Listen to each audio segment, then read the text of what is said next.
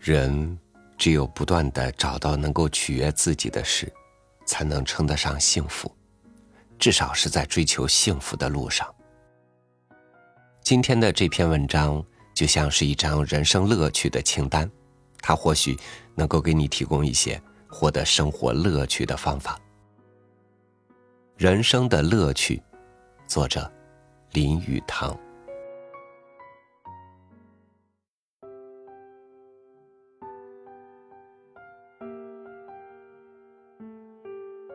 我们只有知道一个国家人民生活的乐趣，才会真正了解这个国家。正如我们只有知道一个人怎样利用闲暇时光，才会真正了解这个人一样。只有当一个人歇下他手头不得不干的事情，开始做他所喜欢做的事情时，他的个性才会显露出来。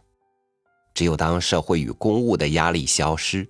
金钱、名誉和野心的刺激离去，精神可以随心所欲的游荡之时，我们才会看到一个内在的人，看到他真正的自我。生活是艰苦的，政治是肮脏的，商业是卑鄙的。因此，通过一个人的社会生活状况去判断一个人，通常是不公平的。我发现我们有不少政治上的恶棍，在其他方面却是十分可爱的人。许许多多无能而又夸夸其谈的大学校长，在家里却是绝顶的好人。同理，我认为玩耍时的中国人，要比干正经事情时的中国人可爱的多。中国人在政治上是荒谬的，在社会上是幼稚的。但他们在闲暇时却是最聪明、最理智的。他们有着如此之多的闲暇和休闲的乐趣。这有关他们的一章，就是为愿意接近他们并与之共同生活的读者而做的。这里，中国人才是真正的自己，并且发挥的最好。因为只有在生活上。他们才会显示出自己最佳的性格：亲切、友好和温和。既然有了足够的闲暇，中国人有什么不能做呢？他们食蟹、品茗、尝泉、唱戏、放风筝、踢毽子。比草的长势，胡纸盒，猜谜，搓麻将，赌博，典当衣物，煨人参，看斗鸡，逗小孩，浇花种菜，嫁接果树，下棋，沐浴，闲聊。养鸟，午睡，大吃二喝，猜拳，看手相，弹狐狸精，看戏，敲锣打鼓，吹笛，练书法，教鸭钧，腌萝卜，捏胡桃，放鹰，喂鸽子，与裁缝吵架，去朝圣，拜访寺庙。登山，看赛舟，斗牛，服春药，抽鸦片，闲荡街头，看飞机，骂日本人，围观白人，感到纳闷儿，批评政治家，念佛，练深呼吸，举行佛教聚会，请教算命先生，捉蟋蟀，嗑瓜子儿。赌月饼，办灯会，焚静香，吃面条，射文虎，养平花，送礼祝寿，互相磕头，生孩子，睡大觉。这是因为中国人总是那么亲切、和蔼、活泼、愉快，那么富有情趣，又是那么会玩儿。尽管现代中国受过教育的人们总是脾气很坏、悲观厌世，失去了一切价值观念，但大多数人还是保持着亲切、和蔼、活泼、愉快的性格。少数人还保持着自己的情趣和玩耍的技巧，这也是自然的，因为情趣来自传统。人们被教会欣赏美的事物，不是通过书本，而是通过社会实例，通过在富有高尚情趣的社会里的生活。工业时代，人们的精神无论如何是丑陋的，而某些中国人的精神，他们把自己的社会传统中一切美好的东西都抛弃掉，而疯狂的去追求西方的东西。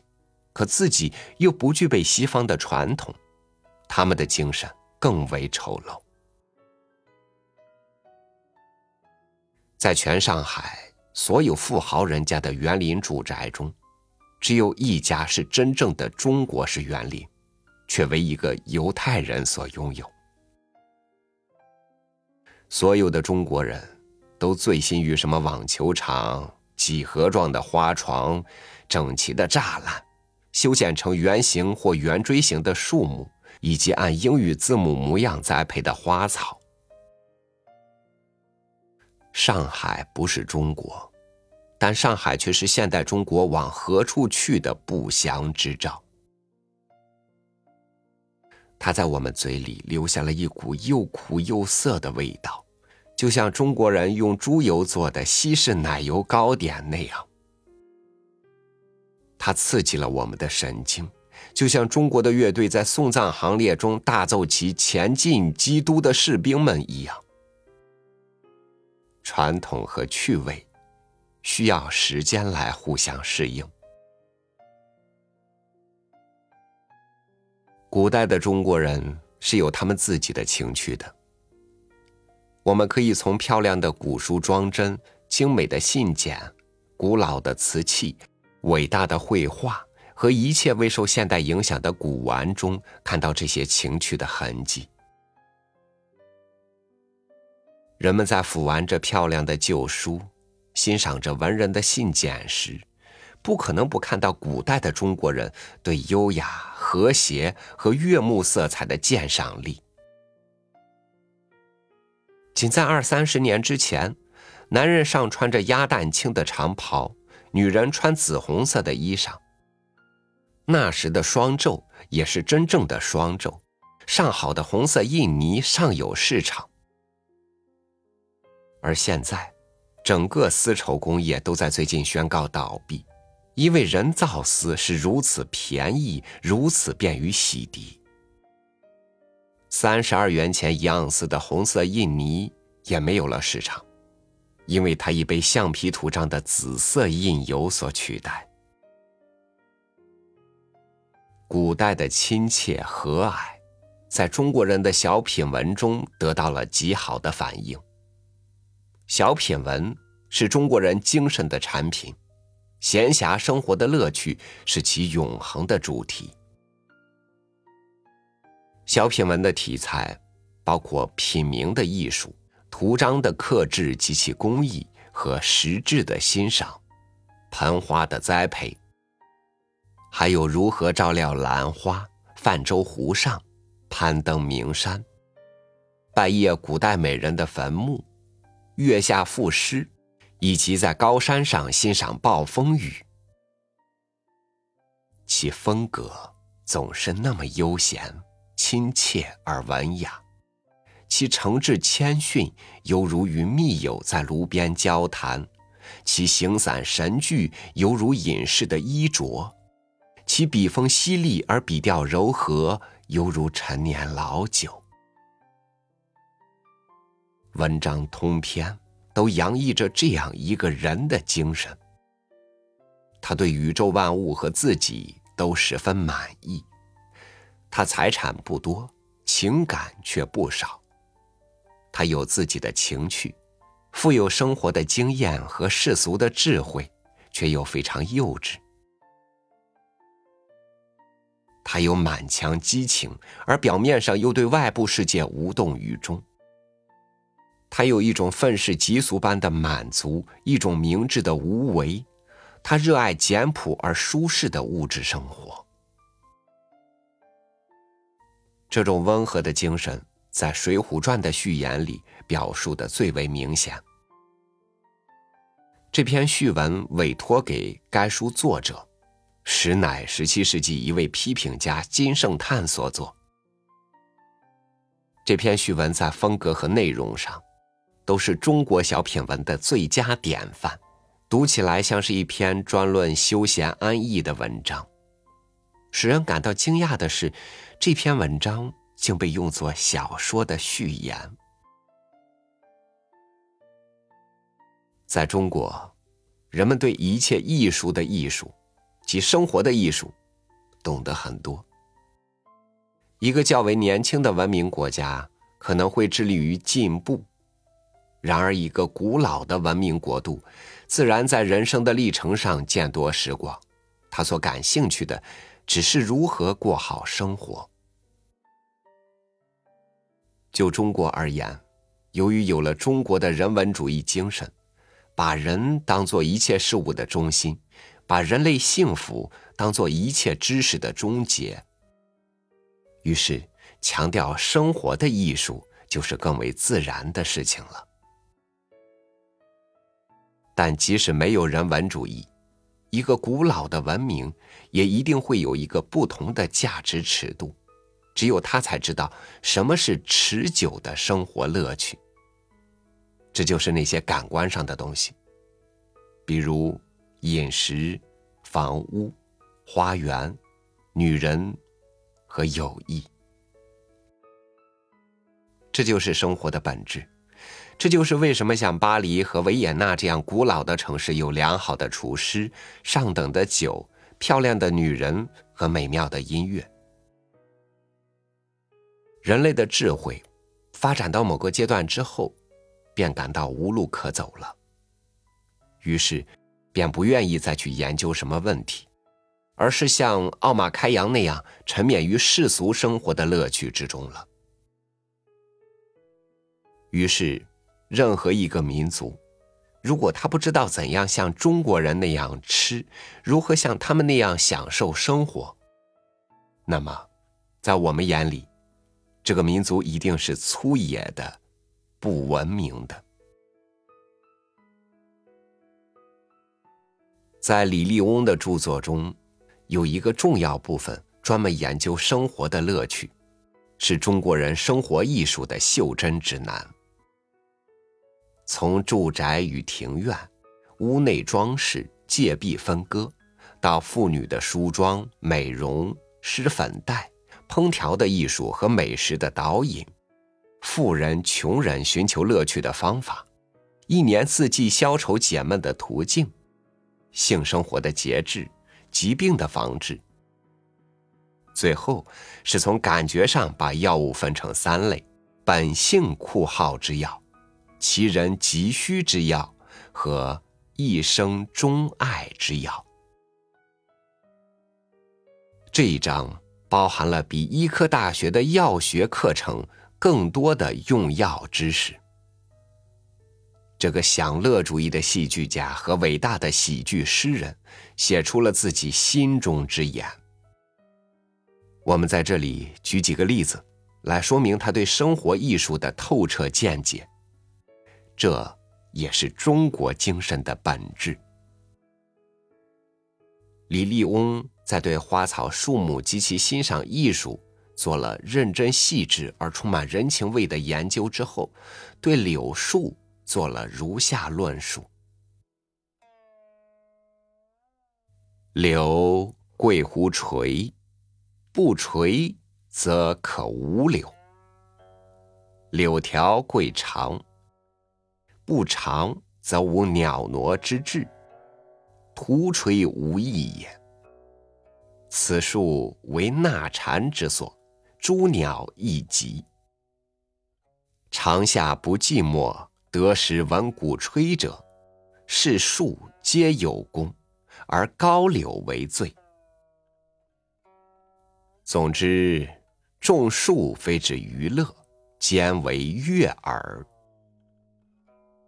目有时而不娱，已在卧榻之上也；耳则无时不悦。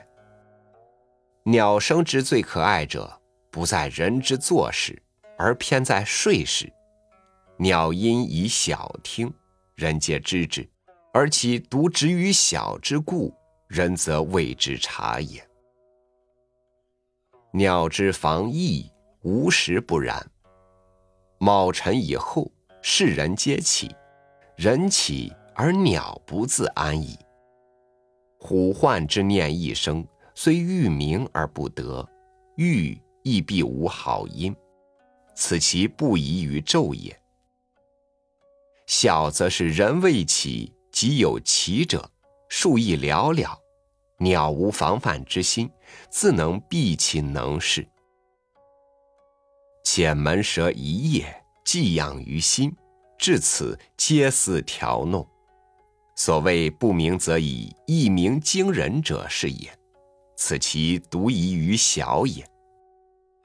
庄子非鱼，能知鱼之乐；笠翁非鸟，能识鸟之情。凡属鸣禽，皆当以鱼为知己。种树之乐多端，而其不便于雅人者，亦有一节。枝叶繁荣，不漏月光。隔婵娟而不使见者，此其无心之过，不足则也。然匪树木无心，人无心耳。始于种植之初，预防及此，留一线之于天，以待月轮出没，则昼夜均受其利益。在妇女的服饰问题上。他也有自己明智的见解。妇人之衣，不贵精而贵洁，不贵丽而贵雅，不贵与家相称而贵与貌相宜。今试取显衣一袭，令少妇数人先后服之，定有一二中看，一二不中看者，以其面色与衣色。有相称不相称之别，非一有公私相悖于其间也。使贵人之妇之面色不以文采而以稿素，必欲去稿素而就文采，不及于面色为愁乎？大约面色之最白最嫩，与体态之最轻盈者，思无往而不宜。色之浅者显其淡，色之深者愈显其淡；衣之精者行其娇，衣之粗者愈行其娇。然当世有几人哉？即当相体裁衣，不得混失色相矣。基于儿时所见，女子之少者。上银红、桃红，稍长者上月白，未几而银红、桃红皆变大红，月白变蓝，再变则大红变紫，蓝变石青。待顶格以后，则石青与紫皆罕见。无论少长男妇，皆衣青矣。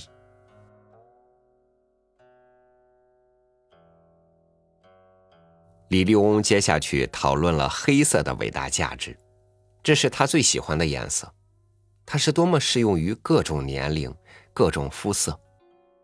在穷人可以久穿而不显其脏，在富人则可以里面穿着美丽的色彩，一旦有风一吹，里面的色彩便可以显露出来，留给人们很大的想象余地。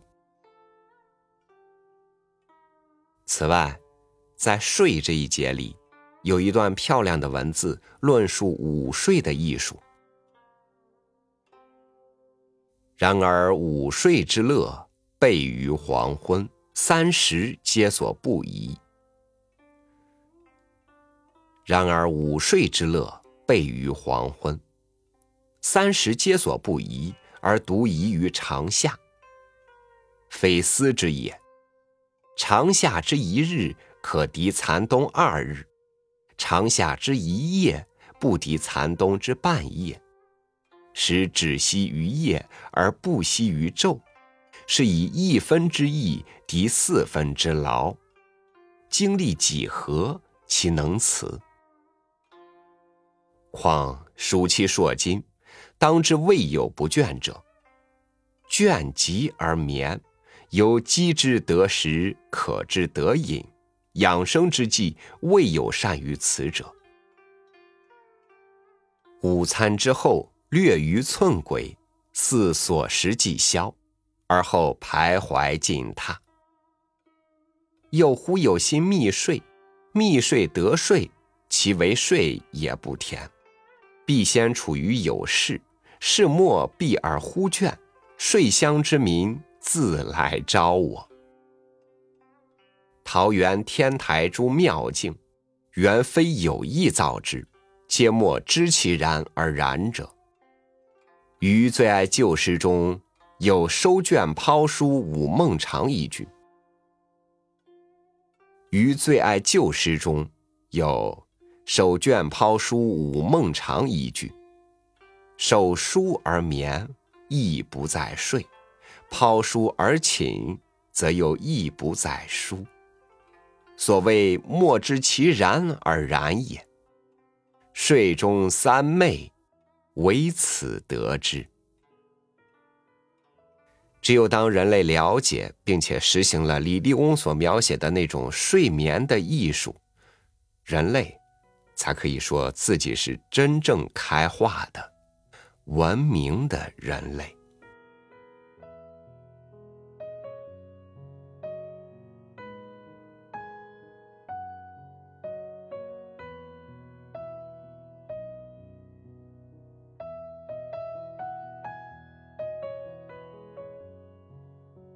因为知足，人才不会把自己逼得太紧，才能张弛有度，进退有时。